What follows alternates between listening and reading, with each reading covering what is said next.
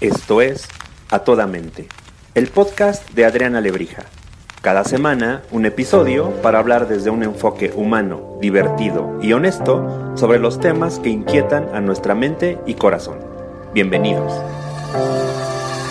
Hola, ¿qué tal? Un gusto tenerlos nuevamente aquí en A Toda Mente. La verdad es que tenemos un ratito aquí, mi invitada y yo, invitada a pensando de qué tanto podemos hablar.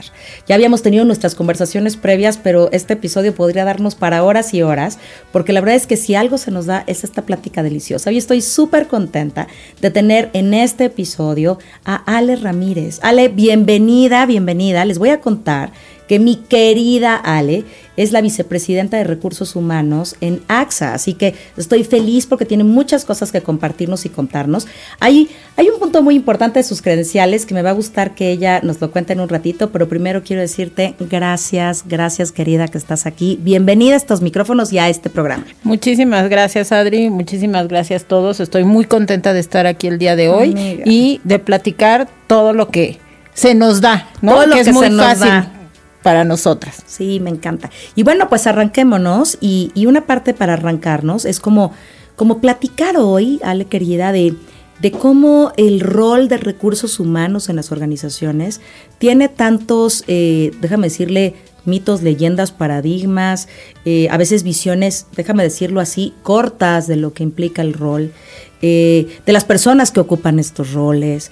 Y creo que, creo que me hace brutalmente feliz que seas tú quien nos comparte un poco de esta experiencia, porque creo que tú ocupas eh, no solamente una posición de mucho poder en la toma de decisiones en términos de gente eh, para esta compañía para la cual trabajas, sino que además tu formación hace, hace un mix muy coqueto, muy lindo, porque me parece que rompe un poco ese paradigma, déjame llamarle a veces hasta limitativo de lo que implica estar en recursos humanos.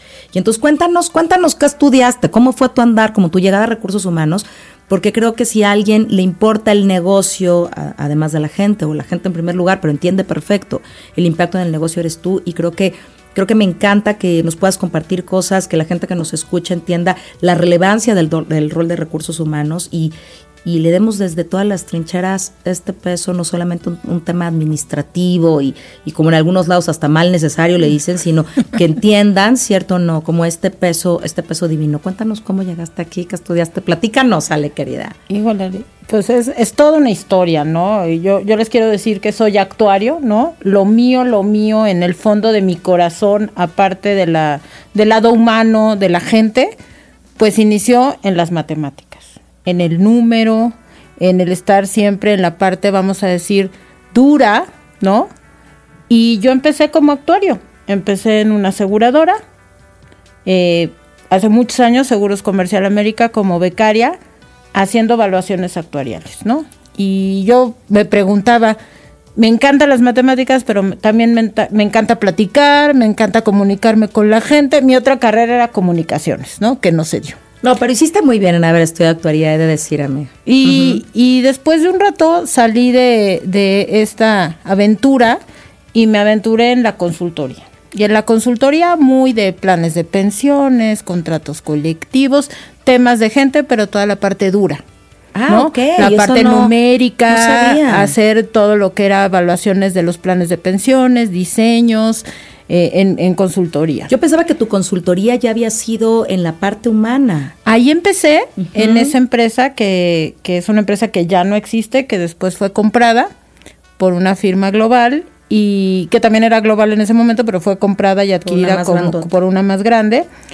Y estuve ahí ocho años haciendo este tipo de trabajo, pero los últimos muy metida en la época de la globalización, que suena como si fuera año luz, pero no es tanto.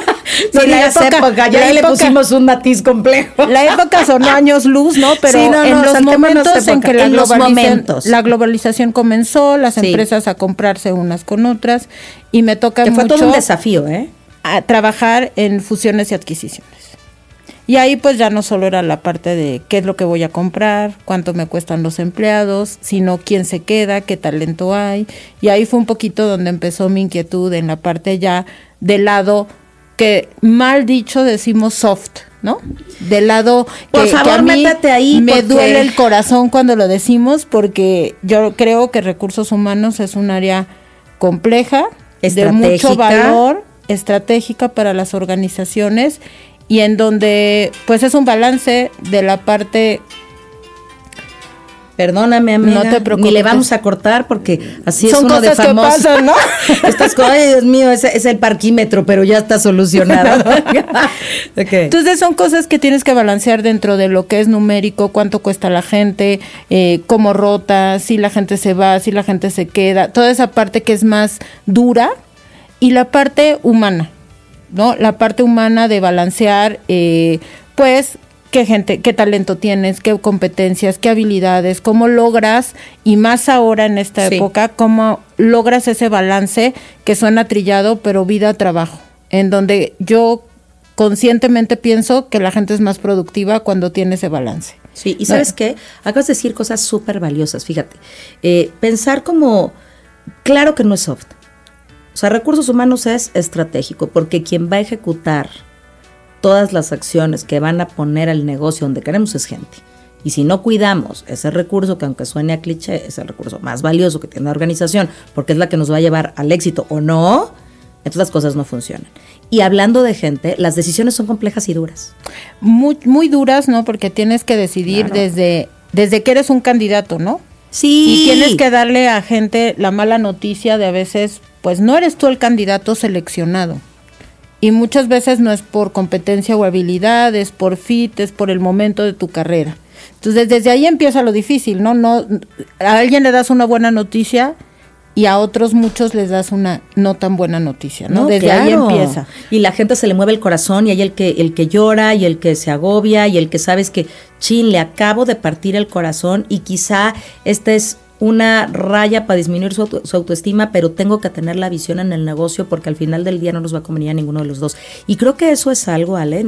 eh, sí te estoy echando flores, querida. Ay, gracias. Pero creo que es algo que haces súper bien. Yo eh, tengo la fortuna de, de hacer esto que hago, que me encanta y he tenido también la fortuna de conocer diferentes estilos de responsables de recursos humanos, ¿no? Y, y a mí me gusta mucho tu perfil, porque, a ver, y ahorita nos vamos al, rol, al rollo este de que la- en recursos humanos hay mujeres. Ahorita nos vamos. A mí me ha tocado que haya hombres extraordinarios. Eh, pero me encanta tu, tu visión porque me parece que entiendes muy bien esto de, de la gente y además sí está en tu agenda real y de corazón. Esto que decías de, yo creo que el balance, el bienestar sí está en tu agenda. Te he escuchado, te lo veo, te lo leo, es real. Pero además hay un perfecto entendimiento del negocio. Y creo que eso te hace hoy estar sentado ahí. Y creo que ahí tenemos que hacer una conciliación. Porque me parece que a veces queremos jugar uno u otro rol en recursos humanos. O solo gente y no entiendo negocio. O solo negocio y no entiendo gente. Y me parece que, que el reto que le quita lo soft es justamente jugar en las dos canchas y quedar bien En los dos lados. en los dos lados. Que ahí dime dónde está el reto, mi reina. Y, y yo, mira, te voy a decir que tuve un líder eh, extraordinario, ¿no? En mi segunda vuelta en consultoría en la misma empresa, fui una época al mundo corporativo y regresé. Y él fue el primero que me dio dentro de consultoría en recursos humanos un estado de resultados y una responsabilidad de P&L, de vender, de entender el negocio, de acercarme con los clientes, no solo de hacer consultoría. Y ahí aprendí que en recursos humanos, si no estás cerca del negocio, si no escuchas la necesidad, es bien difícil que lo que esos programas que tú quieres lanzar, esas iniciativas que tú te imaginas, realmente sean realidad, ¿no? Entonces, sí, claro, porque tu detractor puede ser el negocio, ¿eh? esa, y al final, y yo lo digo mucho y lo digo de corazón y lo he agradecido, es el negocio es el que nos da ese presupuesto a nosotros como recursos humanos para poder hacer todas nuestras iniciativas, nuestros programas, traer al talento adecuado y se vuelve un círculo virtuoso. Tú me das esto, yo te agrego valor y trabajamos en conjunto por el bien de la organización. Y Creo que de decir algo bien lindo. Y es que si no es así, corrígeme si no lo has visto en tu práctica profesional, recursos humanos, entonces es un levantapedidos. Tráeme dos, ¿no? Este, quítame dos, este, subamos esto, bajemos esto, y, y eres solamente un ejecutor que no genera valor. Y yo creo que las palabras claves es recursos humanos tiene que ser un área que genere muchísimo valor, que entienda perfecto la estrategia y que plantee estrategias para, para de, de verdaderamente sumar a ese mapa que nos va a llevar a donde queremos llegar. Y, y sabes que ayuda también, si bien siempre decimos en recursos humanos tienes que ser experto, que yo de recursos humanos, que yo hay, que inclusive hay una, una algunas personas que dicen hasta de la industria, ¿no? si vienes de X o Y, yo creo que al contrario es traer mejores prácticas de una industria hacia otra y eso es importante. Eh, pienso que eh, tener este cercanía al negocio y traer gente del negocio al equipo de recursos humanos es bien importante. Y de ahí sale el rol que todos conocemos, que es del libro y etcétera, y que cada quien lo interpreta a su estilo, pero es este rol de business partner o socio de negocio de recursos humanos, ¿no? Que, tampoco tiene tantos años. O sea, antes, cuando yo empecé mi carrera profesional ah, en, la era de la piedra. yo, no existía, pero no en la era de la piedra, tienes razón, no es hace tanto. No había, o sea, el rol de recursos humanos era eres recursos humanos, de pronto teníamos este medio concepto como de generalista, ¿no? Y hacías algunas cosas. Yo siempre estuve en capacitación, fui muy afortunada porque había otras cosas que no me encantaban y luego me dio en DO, pero tampoco era como el nombre como tal, DO, era más como esta parte formadora y desarrolladora, pero eh, no eras un business partner. Y, y cuando yo decido incluso, fíjate, salirme de la organización para irme a la independencia, era porque yo veía a estos consultores, yo decía, qué padre, eso es lo que yo quiero, porque yo ahora nada más veo si, si cumple con el presupuesto, si está dentro del presupuesto, si las horas son las correctas, y cuántas horas, hombre, cuánto nos va a costar, y quién va a salir, y, y la logística, y en dónde va a ser el evento, ta, ta, ta. Pero, pero no estoy viendo a la gente, que eso es lo que me gusta. Y tampoco estoy entendiendo o viendo cosas de negocio, solamente estoy ejecutando acciones como, ¿cómo lo quieres? Eh, ¿Cuántos cursos necesitas tener? ¿Cuántas horas de capacitación? Y no estoy realmente generando valor. Creo que el rol del business partner hoy es bien padre, bien enriquecedor. Es, es una figura sí de business, sí de, de, conocer la necesidad del negocio. Sí, sí. Y sabes que dijiste algo bien padre y yo lo digo constantemente. El rol de recursos humanos es ser consultor. El consultor escucha y propone no propone sin escuchar, ¿no? O sin entender qué es lo que necesita el cliente. Entonces, creo que realmente si recursos humanos se torna consultor, si recursos humanos busca la experiencia del colaborador desde que es un candidato hasta su salida y hace este círculo con el, con el negocio, realmente es donde agregas valor, ¿no? Y donde se empieza a ver el cambio eh, yo pienso que muchas veces la gente dice, ah, si eres industria de servicios, sí, porque vendes un intangible y entonces el talento es, y si eres una manufactura, no, y no tienes técnicos especialistas, y si eres un, una farma, no tienes gente que hace investigación y gente muy específica en temas médicos. Entonces, yo creo que en general tenemos que cuidar, independiente de la empresa y del giro, tenemos que cuidar la, experiencia del colaborador, balanceando siempre lo que necesita el negocio y lo que necesita el colaborador. Y acá decía algo bien lindo pensando en la experiencia. Es que si tú cuidas la experiencia del cliente, bueno, del empleado, pues, o del colaborador, la palabra que queramos usar, eh, del colaborador usemos. Si nosotros cuidamos esa experiencia, incluso subimos la reputación de la organización, aunque la persona ya no esté. Ah, claro, porque va a hablar bien. Claro, mira, no se dio, no jaló, eh, no estábamos en el mismo momento, mi carrera, mis planes, tuve una mejor oportunidad, pero fue una buena experiencia trabajar ahí. Si no, lo único que vamos haciendo es dejando o encargándonos de generar una mala, una, mal, una mala mirada, una mala imagen, ¿no?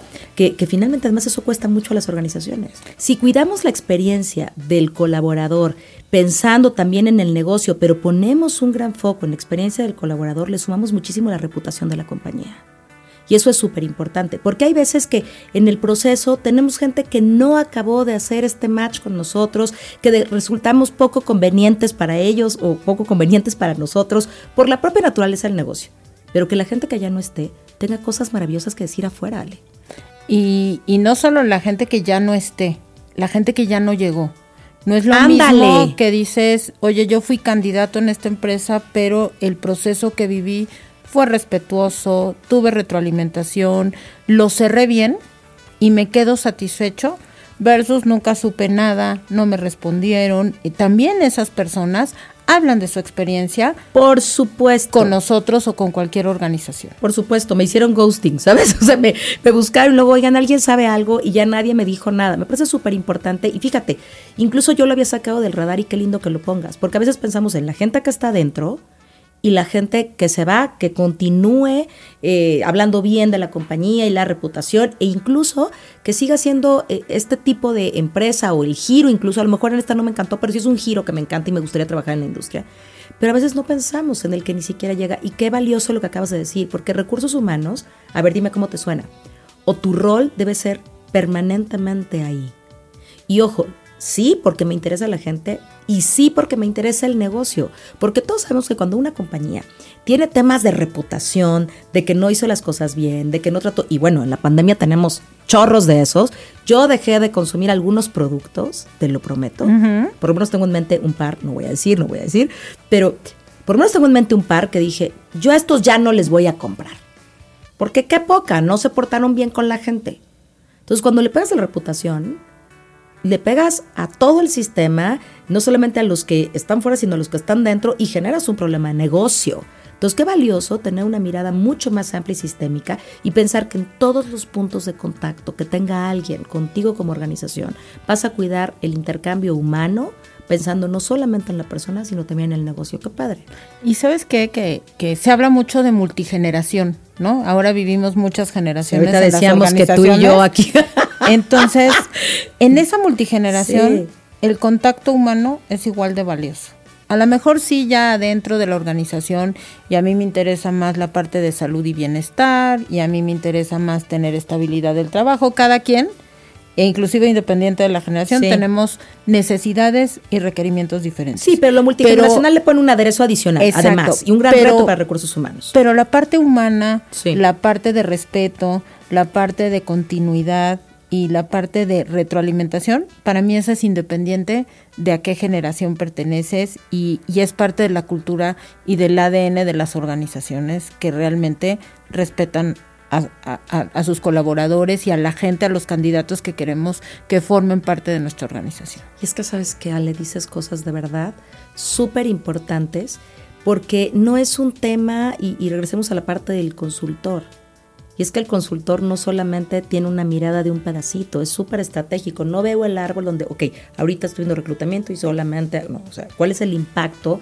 que esto tiene? Y hablabas de las multigeneraciones y a mí me parece algo súper valioso. Porque entonces, nada de soft, al contrario, súper complejo.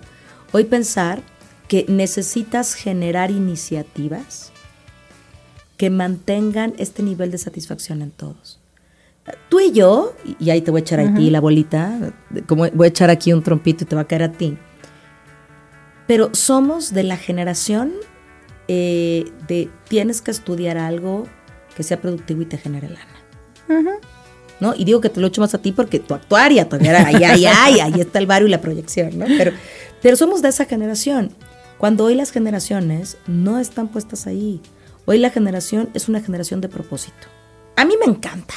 O sea, me encanta pensar que la gente hoy decide o que los chavos toman decisiones por un plan de vida, eh, de vida, no solamente de vida en términos de lana, ¿no? Y para los que nos escuchan dije de vida pensando en todo lo emocional y no solamente en el dinero, ¿no? Eh, pero también es un desafío, porque entonces tus iniciativas tienen que ser mucho más diversas, creativas, inclusivas, este, de muchos colores y sabores, eh, en muchas modalidades. O sea, es como plantarte, lo platicamos antes de empezar el episodio, ¿no? Ok, antes la capacitación era de una forma, pero a lo mejor ahora tenemos que hacerla de esta, pero es que hay a quien le gusta escuchar, pero a quien le gusta ver, pero ok, tenemos que hacer tantas cosas alrededor y entonces cada vez más recursos humanos es una pieza medular en el, en el mapa estratégico, ¿no? Y sabes qué, y dentro de este mapa estratégico el manejo del cambio, ¿no? Me encanta. Creo que a veces estamos ya casados con una manera de hacer las cosas. La pandemia nos demostró a muchas organizaciones que estábamos listas, a otras que no estábamos listas, sí. ¿no? y el regreso ha sido interesantísimo, ¿no? Porque ha sido un regreso, algunas eh, empresas forzando a la gente a regresar, a otras empresas en un mundo híbrido, que también lo torna más complejo. Y ahí es donde la generación, si me permites, también se rompe, ¿no? Esta, esta eh, historia de que todas las generaciones queremos algo diferente. Yo te puedo decir que el mundo híbrido, hasta las generaciones eh, Ahí nos unió, es un punto de unión. Este, la gente quiere este trabajo híbrido, quiere seguir disfrutando alguna parte de balance en casa y otra parte de balance en oficina. Entonces, y ahí es el, el, el, change management, el manejo del cambio, el retar cómo hacemos las cosas tradicionalmente, creo que es vital. Y eso va para todas las generaciones, para todas, no solo para los centennials o los millennials o, los pandemials. pandemials. y también yo creo que el propósito, ¿no? Y para mí, este propósito, yo no soy centennial, ¿no? Y el propósito de la organización en la que trabajo hoy es súper noble. Sí. Pero también el propósito de la que trabajaba yo anterior era súper noble y el anterior en la farmacéutica también. Entonces, ¿qué te quiero decir con esto?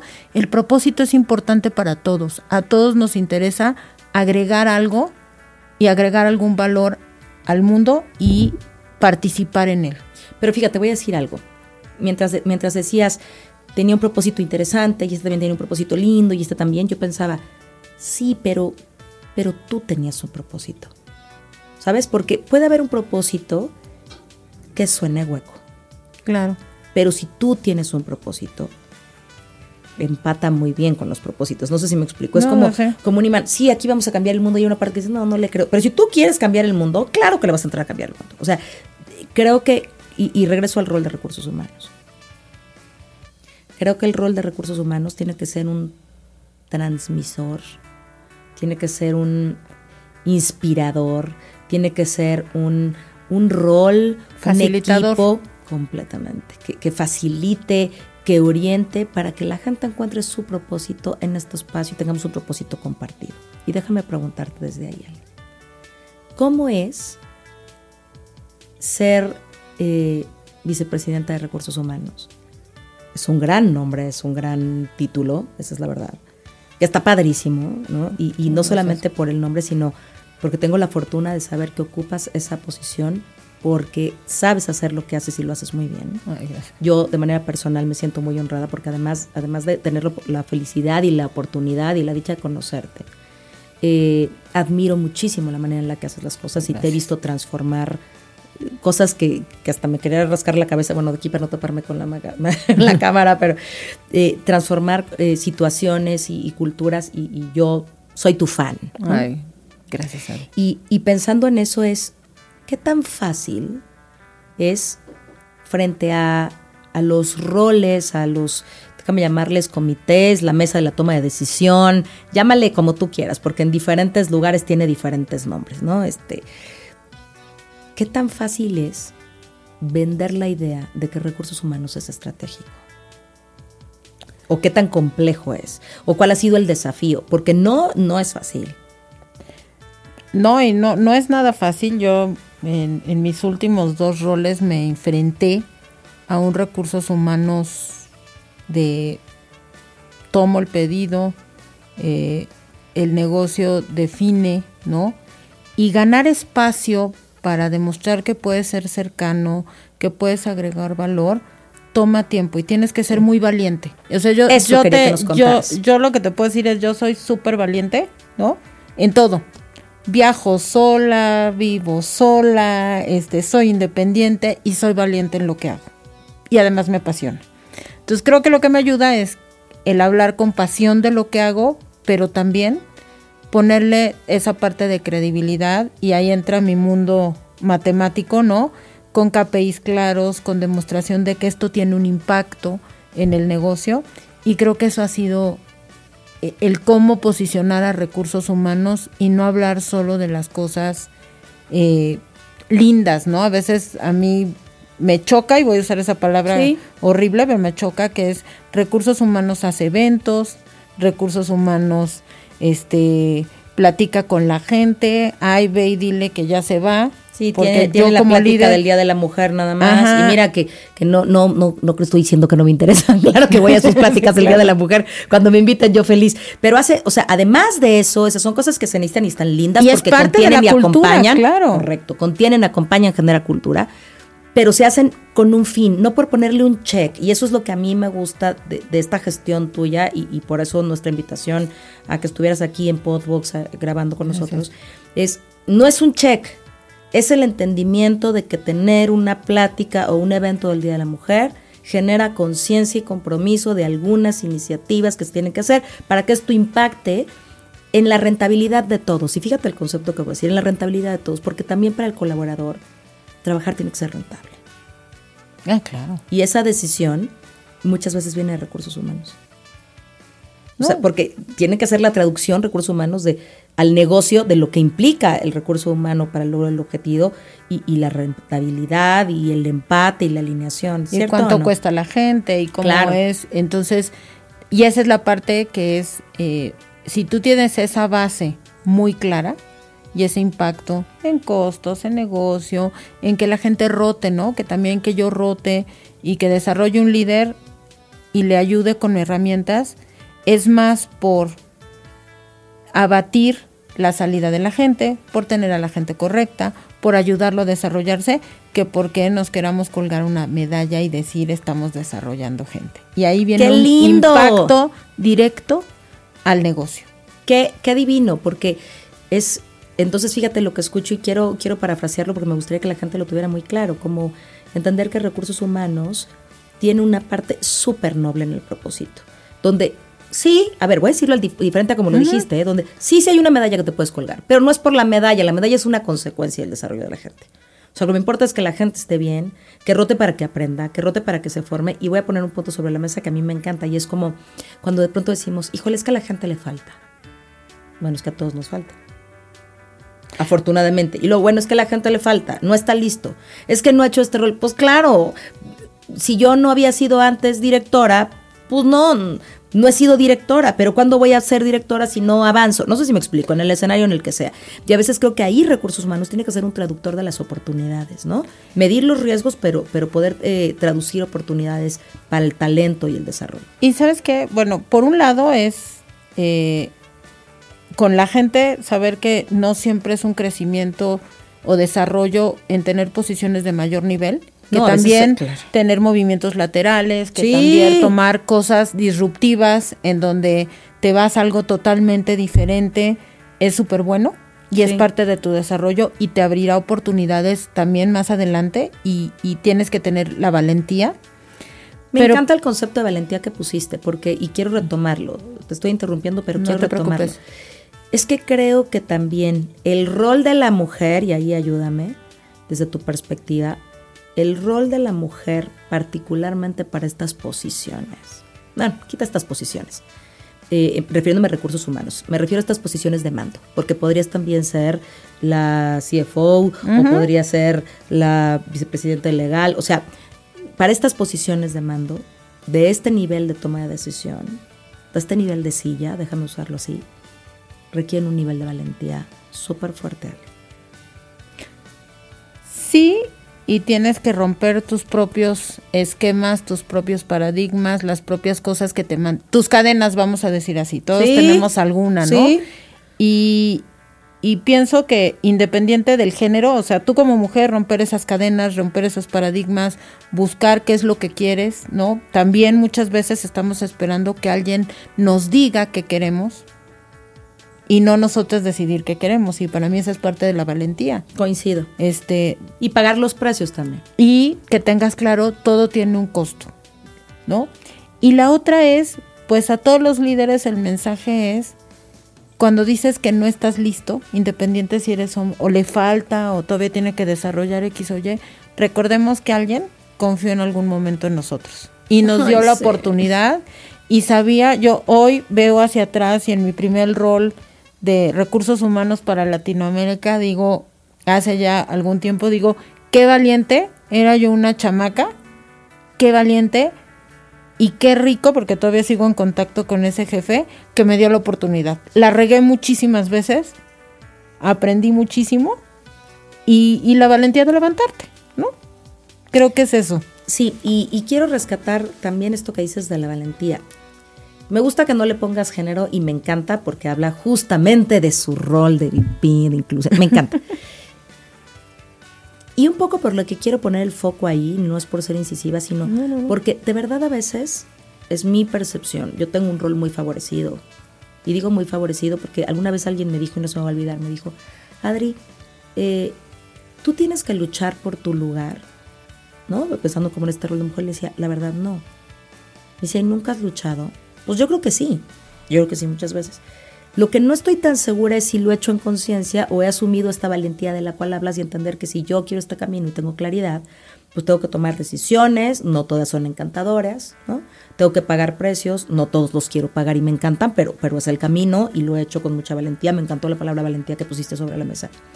Pero sí creo, además, que en un contexto donde todavía cada vez hay más mujeres ocupando posiciones súper pro, porque líderes como tú y organizaciones como tú están abriendo, no sé si a todos los niveles, pero van logrando ir avanzando y dando, dando estos pasos. Eh, todavía es un, es un mundo más masculino. Y sí creo que particularmente para las mujeres, y sobre todo cuando quieres jugar un rol sí estratégico, o sea, no solamente de, ay, bueno, yo voy a hablar con la gente porque también hay un estigma enorme de recursos humanos. Ay, bueno, pero de recursos humanos. O sea, los recursos humanos, ¿qué? Es mujer. Es mujer, ¿no? Y no puede no ser mujer. Pero requiere un acto de valentía para poder proponer, hacer, plantarse. Y a veces, a ver, tú qué suenas, ¿cómo te suena esto? De pronto dicen, las mujeres que ocupan estas posiciones son mucho más duras, incluso que los hombres. ¿Cuál es tu opinión al respecto, mi querida? Eh, Yo lo he vivido todo el tiempo, ¿no? la verdad, ¿no? Y Ya que la gente está cerca de mí sabe que sí Que soy no, dura, pero, pero no, no soy tanto. tanto. Y, y- No eres dura, eres firme. Y, y yo lo que veo es que también hay un estigma, ¿no? Porque también es la mujer que es, tiene mayor o va- crece más rápido, tiene, es aquella que decidió que no tenía familia, ¿no? Y yo he hecho, en- y lo he platicado en algunos foros, le digo, cada quien decide la familia y cómo conforma su familia, Me cómo encanta. conforma su libertad, y ya hablando muy en específico de la mujer. Y hay esa mujer que decidió ser mamá, y que vive su maternidad a todo junto con su vida profesional. Habemos las que decidimos no serlo, pero no por eso no tenemos una vida y no tenemos responsabilidades. Y yo platicaba en un foro hace un tiempo Me encanta, me eh, encanta. eh, que decía, oigan, algún día se han puesto a pensar que también hay, habemos gente que somos responsables de un adulto mayor, que tenemos que estar al pendiente y que estos adultos mayores a veces se vuelven básicamente un hijo, ¿no? Y más complejo, Y, y- quizá. y un tema complejo porque son nuestros padres, es gente que nos cuidó, ¿no?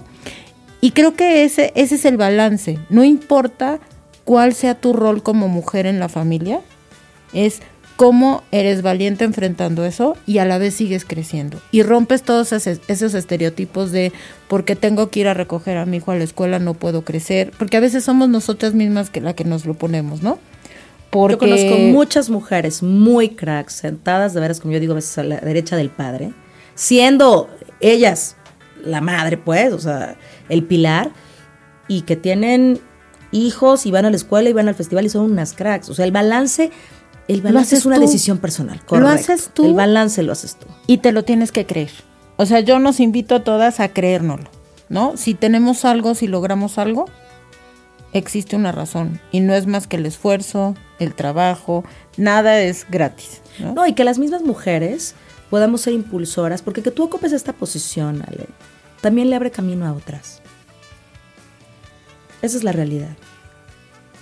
Si quieres desde la aspiración, ole, qué padre. O sea, sí, pues claro que todas las mujeres pueden, por supuesto todos los hombres, pero en la mentalidad es mucho más fácil que un hombre se vea ahí, a veces que una mujer, tiene más cadenas que ir rompiendo, ¿no? Claro. Y, y me parece que es un rol súper aspiracional. Y lo que tú dices me parece que además lo que hace es como, es decir, no hay pretexto. Sea, sí hay un contexto difícil, eso nadie lo quita, pero, pero si tú tienes esta decisión y, y tu vida en la forma en la que hayas decidido vivirla, también se vale. Y ahí, así como creo que las mujeres pueden ser las que le abren camino a las siguientes, también a veces las mujeres son las mismas que frenan el camino de las otras. Te sorprenderá, pero yo he oído a mujeres decir, ay, ella que si no tiene hijos. ¿Qué? ¿De qué me hablas? ¿Por qué se va si ya no tiene que ir por sus hijos? ¿Porque quiere ir al cine? ¿Porque se le antoja ir al manicure? ¿Porque tiene vida? ¿Cómo ves? Y entonces me encanta que lo pongas sobre la mesa porque creo que la valentía, me encanta, me encanta que lo pongas. Y, y además como líder de recursos humanos, no solamente tiene que ver con entender el negocio, con generar buenas experiencias al colaborador, con entender las diferencias multigeneracionales. Hablabas hace rato también de respeto y respetar las decisiones de la gente, sean estas cual sea. Exacto. Y eso hace la diversidad, ¿no? Y yo cuando hablo de diversidad no hablo de género. Diversidad es género, es generación, es creencias, es opiniones. Por supuesto. Es todo esto que hace rica la cultura de cualquier organización, ¿no? Entonces, creo que en esa parte tenemos que estar súper abiertos, creernos lo que hemos labrado como nuestra carrera profesional, como nuestra vida y ser ser genuino, ¿sabes? Creo que esa es la parte, ser quien eres y sentirte cómodo en donde estás. Creo que eso es bien importante. Sí, y ahorita que te veía, como hace ratito decíamos, de si las mujeres en recursos humanos, es que tú podrías no estar en recursos humanos y de cualquier forma estarías sentada ahí. Y fíjate qué bonito lo que te estoy diciendo. No pensemos que el rol, a mí me ha tocado mujeres extraordinarias y muy inteligentes diciéndome, es que yo creo que estoy topada porque a mí me encantaría ser la CFO, pero nunca me lo van a dar. No lo sé, mi reina. Yo creo que si estás en el lugar donde crees que no te lo van a dar, entonces muévete a donde te lo puedan dar. Exacto. Yo te pregunto, ¿tú te ves a ti? ¿Solamente pueden ser vicepresidenta en recursos humanos? La respuesta automática es no. No, y mira, eh, yo también creo mucho en el destino, ¿no? Y yo en, en, mi empresa anterior un día era muy simpático porque era, pues había un rol de un maternity leave. Y entonces en el negocio. Y me dijeron, oye, ven, ayúdanos estos cuatro meses, al fin que tu equipo de recursos humanos funciona, no te vas a ir, lo sigues coachando. Y por X o Y no se dio porque me ofrecieron un rol más grande como recursos humanos, ¿no? Y renuncié. Pero lo que te quiero decir con esto, está en ti la decisión. Para mí estuvo la oportunidad, el rol de recursos humanos me apasiona, pero yo me movería al negocio encantada. Entonces creo que hay una invitación bien linda para la gente de recursos humanos. O sea, veamos en recursos humanos no solamente la mirada parcial de gente. Entendamos negocio, porque eso nos abre el panorama también para explorar.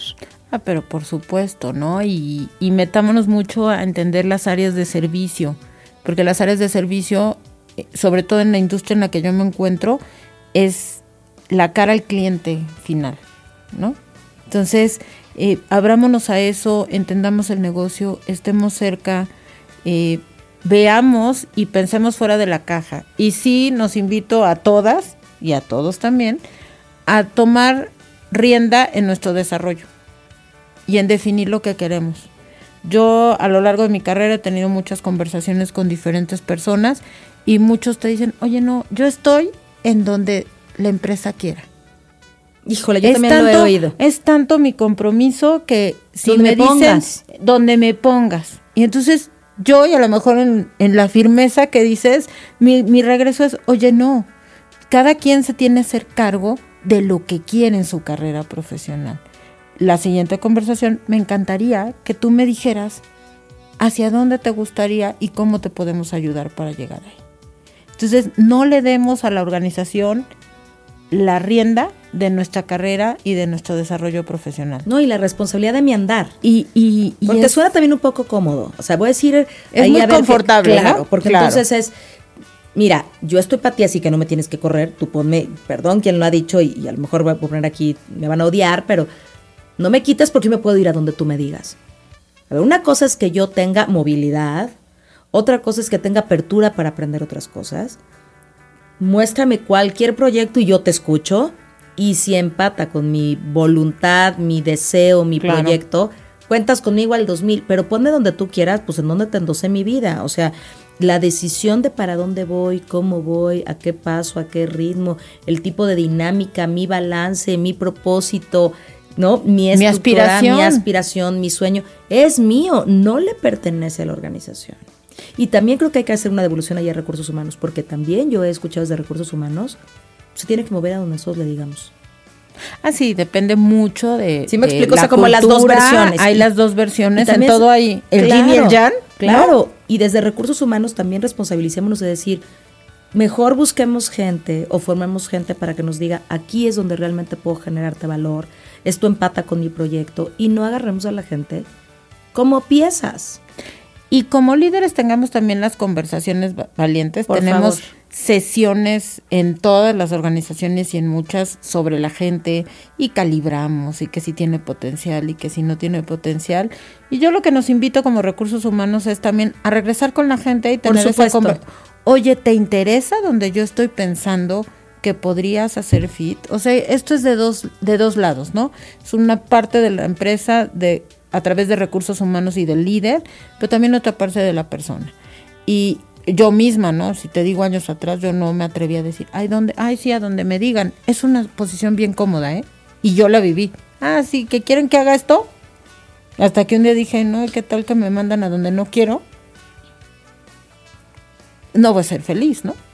Completamente. Y, a ver, no voy a ser feliz, pero tampoco le voy a dar a esta compañía. No voy a ser apasionada lo que está esperando de mí. O sea, si me quieres llevar ya para que yo haga tal cosa, híjole, si yo no estoy comprometida con eso, aquí en el corazón, en el alma, en la intensidad, no va a pasar. Y entonces vas a decir, híjole, nos equivocamos en la decisión. Te dije que no estaba listo.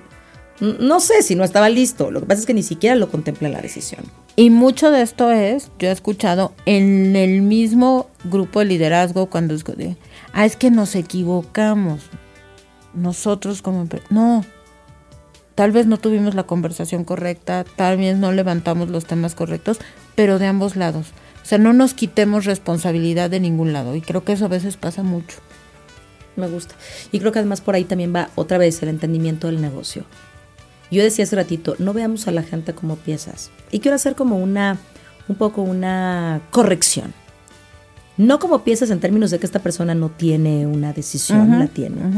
Pero asumamos, como si fuera un tablero, y quiero regresar a lo estratégico, que el lugar en el que pongamos es el a estas piezas clave, por, eso quise corregirlo de piezas, eh, va a permitir que este juego se dé, y quiero hablar de juego porque tendríamos que estar con una mentalidad infinita, ¿no? Me encanta el concepto, o sea, eh, hay que seguir pensando qué más hacemos, cómo hacemos. Y también con la gente, no podemos dejar a alguien eh, enterrado ahí, aunque le digamos que está bien, pero 200 años en la misma posición y tanto. Tenemos que ayudar a la gente a crecer y moverse y tanto.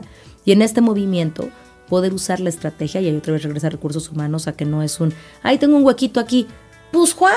No, no, o sea, cómo ponemos a las personas idóneas, revisando su talento, teniendo estas conversaciones en las posiciones correctas para que justamente generemos un canal de crecimiento y no un canal de frustración.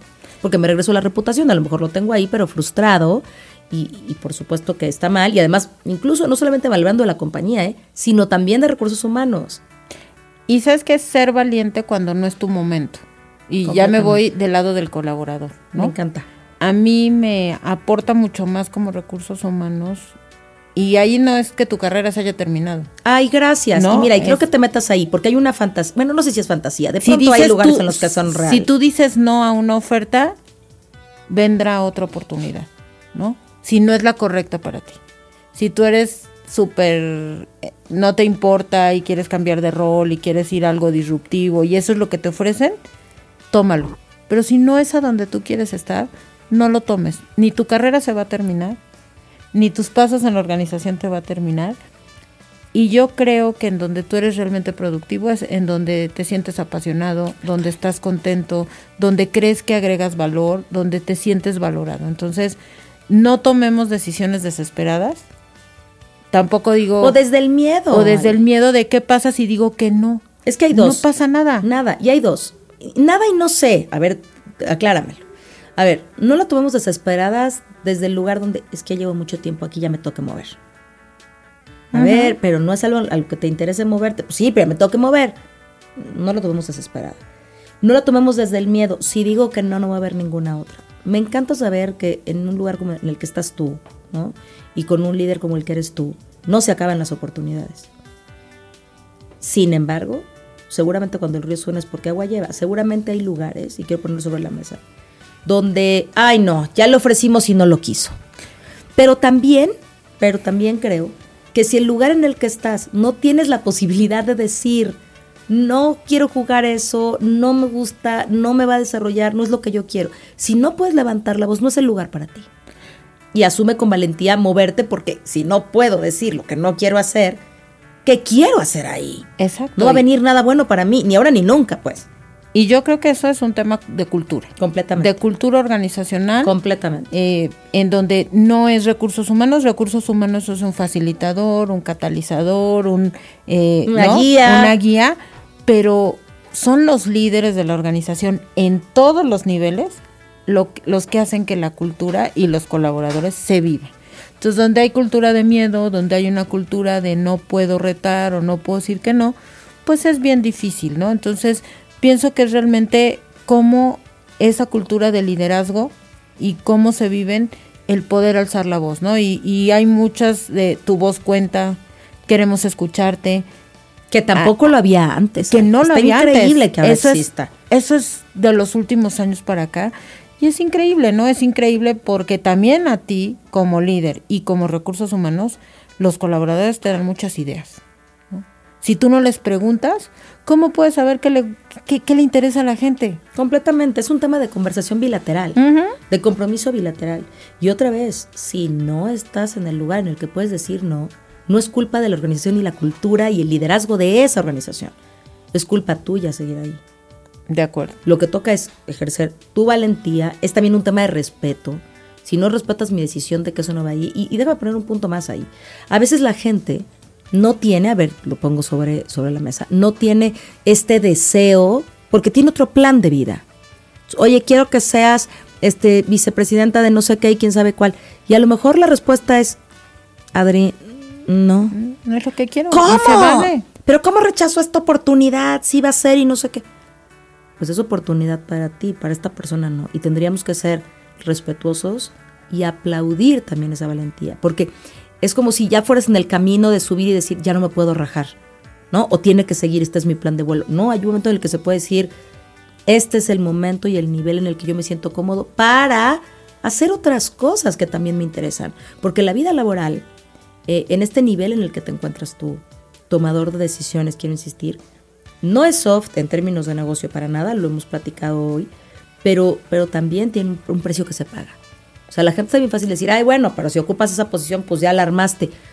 Pues no sé, porque a lo mejor, sí, Ale busca muchísimo tu balance, pero de pronto ya tiene que, que meterse mucho más a fondo para que tú tengas ese balance. O sea, te- estar en este lugar no significa que ya lo tienes y trabajas menos. No. Tienes otro tipo de trabajo y mucho trabajo. Entonces también hay que ser como conscientes de que el crecimiento no es, no es un tema de entre más crezco, menos trabajo y, y más beneficios tengo. Yo me acuerdo mucho alguna vez en mi vida, y fue muy divertido porque le preguntaba a alguien, a ver, ¿para qué quieres la posición? Estaba en un proceso de coaching. No, es que yo voy por... Está bien, pues, nada más quiero que me digas, ¿Para ¿para qué? Y bueno, me dio 80 vueltas, ¿no? Para que este, para que sí, para que también, para- o sea, no me decía nada, nada real, ¿no? Pues para, para, co- como parte, sí, ya sé que como parte de, pero ¿para qué? Y insistía, ¿no? Ya sabes esto de los cinco por qué, sí, cinco para qué, sí, ta, ta, ta, ¿no? El caso es que llegó y me dijo en el momento, pues por el coche. y le dije, ok, se vale que sea por el coche, ok, está bien. Te van a dar un carro, ok, está bien por el coche. ¿Qué más? Pero, pero me costó mucho porque había tanta paja y entonces la posición estaba vista como un tema solamente glamuroso, ¿no? Y entonces seguí insistiendo y me dijo, porque ahí ya voy a trabajar menos. Uy, no. Dije, mira, hasta lo del coche te ponía las palomitas. Dale, vamos por el coche. Pero si la aspiración es voy a trabajar menos, es un trabajo distinto. Es un trabajo súper intenso. Porque cuánta gente hoy, Ale, depende de una decisión que tú tomes desde recursos humanos. Sí consensuada, sí el negocio, pero ¿cuál es el impacto de una decisión que tú tomes en recursos humanos? Si eso es trabajar menos, no, no me lo parece. No, y tienes que ver muchas aristas y yo creo que hay eh, muchos paradigmas y temas sobre en dónde trabajas más, en dónde trabajas menos. Yo ya que creo otros trabajen para mí, yo no que hago otros trabajan nada. para mí y yo lo que creo es que si no eres un líder que sabe qué está pasando con tu equipo, que sabe qué es lo que está haciendo y eso independiente de recursos humanos, que sabe enseñar y, y eso no es trabajar menos. Claro que no, no es delegar. No es delegar decir ya porque delegué sí, para que yo haga exacto. menos, no. Y, y pasa en todo, mira, yo en- cuando estaba en consultoría, que tenía yo mi PNL, traje a un ex vicepresidente de recursos humanos de una gran empresa. y decidió tomar el ramo de consultoría. Y en un día me decían, oye, ahora trabajo más como consultor, ¿no? Y él era de los que decía, es que los consultores no trabajan, ¿no? Fue mi cliente alguna vez. Entonces, este, yo ah, creo ¿verdad, que hay muchos, hay muchos paradigmas sobre este y muchos temas de, de juicio, ¿sabes? Me permito decir Sí. juicio. Y pues yo creo que todo tiene, a lo mejor sí, pareciera que tienes más fle- flexibilidad de tiempo, pero no, porque también tienes que tomar llamadas más noche, contestar correos y tú tienes que encontrar tu balance vida, que es muy diferente que el de otras No, personas. y también tus errores cuestan más, Ale. Eh, tus aciertos, por supuesto, pero todos queremos acertar, pero tus errores y la presión frente a momentos complejos es mucho más fuerte, porque a lo mejor lo mío es, ay, bueno, no hice esto y ya, pero aquí es, no hice esto y el impacto es durísimo. Y, y, y tienes que ganar, perdón, y tienes que ganar el compromiso también de los otros Sí. líderes, ¿no? Porque muchas decisiones ya no son tuyas nada más. Sino Y me encanta, porque es que decida recursos humanos, no, espérame, si tú eres el negocio y tienes que decidir aquí conmigo. Entonces, esa parte de decisión conjunta, sin perder el accountability, que es una palabra bien difícil De- de, de- de traducir en español y de definir, es bien importante. Y eso es difícil. Sí, y, y pensaba en esto de trabajar menos, ¿no? Tú tendrás que elegir tu balance y tu propósito. Y me regreso a la parte de la consultoría. Hay tanta fantasía. Ay, sí, maravillosa. De, trabajar, de, de trabajar menos. Yo digo, ¿por qué la gente quiere trabajar menos? ¿No?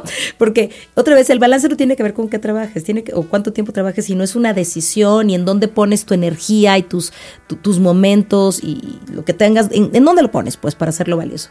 Y entonces hay una gran fantasía también como en la consultoría, ¿no? Ay, bueno, pero tú, pues trabajas menos, tú defines tu tiempo, pues bueno, pues, si no quieres, no trabajas. No, no, te confundas. Y le entregas Yo- al cliente y el cliente después ¿No? no, sabe ni cómo implementar, ¿no? no, a ver, sí te quiero decir que yo lo que menos quiero es no trabajar. Si tu versión es no, no, no, lo que quiero tener Claro. trabajo es siempre, porque tú hoy puedes decir, hoy, yo me acuerdo que cuando empezaban las redes sociales, otra vez ya echamos el, así la edad y el Ajá. de la edad.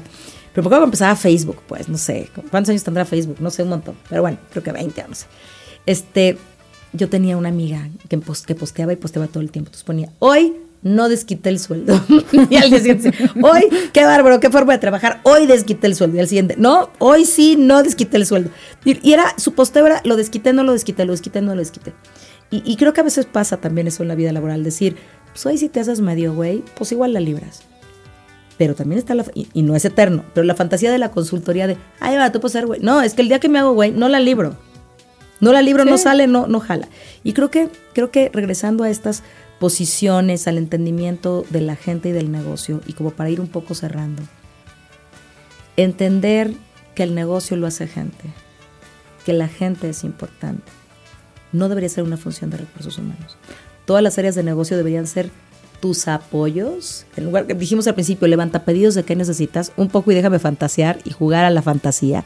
Un poco tú tendrías que llegar con, con las otras áreas a que ellos levantaran tu pedido, ¿sabes? Necesito esto para la gente porque si la gente no tiene todas estas condiciones, ¿cómo vamos a hacer que llegue a estas grandes metas que claramente cada día son más Más. ambiciosas, más poderosas y requieren un nivel de competencias brutales. Yo me acuerdo que hace muchos años alguien me dijo, Adri, ¿me ayudas a, conoce a alguien y me ayudas con estas cosas? Queremos un perfil como este que tenga estas competencias. Ale, te juro que me sacó como 20 competencias. Y entonces Sí, volteé y no. le dije, oye, ¿y las tienes? Te voy a hacer una preguntita así casual, sí. Y las tienes tú, iba a ser su reporte. Eh, eh, eh, si las tienes tú, wow, yo no conozco a nadie que tenga estas 20 cosas a nivel de Claro. competencia. Y además unas se pelean con otras, ¿no? Claro, entonces lo quiero alto, pero, pero fuerte, pero frágil. Así me suena como a elección de romance, ¿no? Alto, pero, pero flaco, pero fuerte, pero eh, Empático pero empático, y- pero cálido, pero fuerte, pero no, no, no sé ni qué estás pidiendo así. Y creo que, creo que ese es el reto de entender que podemos pedir infinidad de cosas de negocio, pero que nunca se justifica que acabemos con el balance de las personas, con la vida de las personas. Y que hay que, que entender que no es cliché, que el recurso más relevante es la gente. Sin gente no hay manera de poner en juego las mejores iniciativas del mundo mundial. Mira, y sin gente no hay negocio. Sin gente no, hay negocio. No hay negocio. Eh, creo que, y, y retomando tus puntos, creo que es los líderes tenemos que estar, independientemente de si estamos en recursos humanos o en nuestro negocio, muy alineados, mandando los mismos mensajes, creando una cultura de colaboración, de trabajo en equipo y de balance. Y, y recursos humanos tiene que estar del lado del negocio, al lado con él, conociéndolo, escuchándolo, trabajando con él y si haces eso, el negocio te empieza a escuchar. ¿No? Entonces es, un, es una relación ganar-ganar que como decía al inicio se vuelve un círculo virtuoso en donde a veces llega un momento en que pues hasta el negocio habla de recursos humanos y recursos humanos habla del negocio. Y eso es fantástico y como equipo se ve muy bien cuando otras personas te ven. ¿no? Lo estás logrando, mi Ale. Creo que nos falta camino, pero creo que yo me siento muy contenta con el equipo en el que estoy hoy, me siento orgullosa de pertenecer a la empresa que pertenezco hoy y creo que el cambio no lo hago yo, sino lo hacemos todos porque hemos aprendido a escucharlos.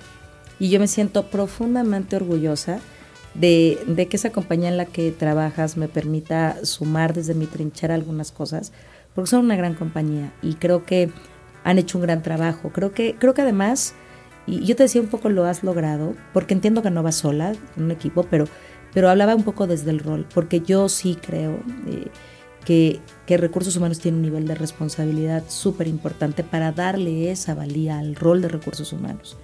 Y, y me encanta saber los logros que como compañía tienen y todas las cosas extraordinarias que logran todo el tiempo porque además lo veo, lo leo, pongo recomendar corazones, me encanta, ya sabes todas estas cosas que puedes poner en LinkedIn me puede encantar porque, porque creo que están haciendo un gran trabajo y yo me siento muy, muy orgullosa de, poder decir que, de pronto formo parte de algunos de sus proyectos. No, gracias. Y, y yo nos invito a todos a ser apasionados de lo que hacemos, independiente estamos en recursos humanos, en el negocio, en alguna otra función eh, que apoya al negocio, porque hay otras funciones que apoyan al negocio. Por supuesto. Y tenemos que estar todos bien alineados, pero sobre todo apasionados de todo lo que hacemos me encanta y, y, me gustaría también como, como sumar esto o ponerle foco a esto que dice al final.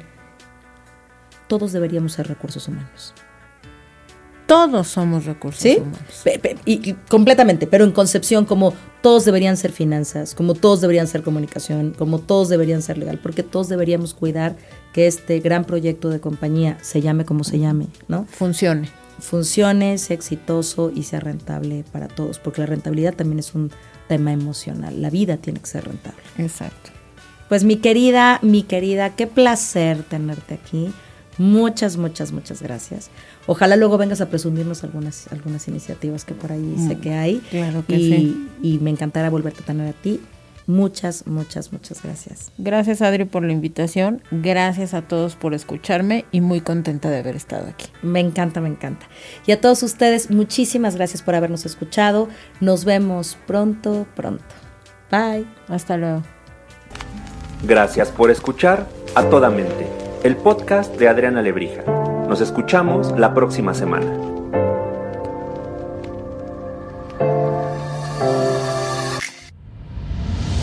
Esto fue una producción original de Podbox. Suscríbete y escúchanos en todas las plataformas de podcast.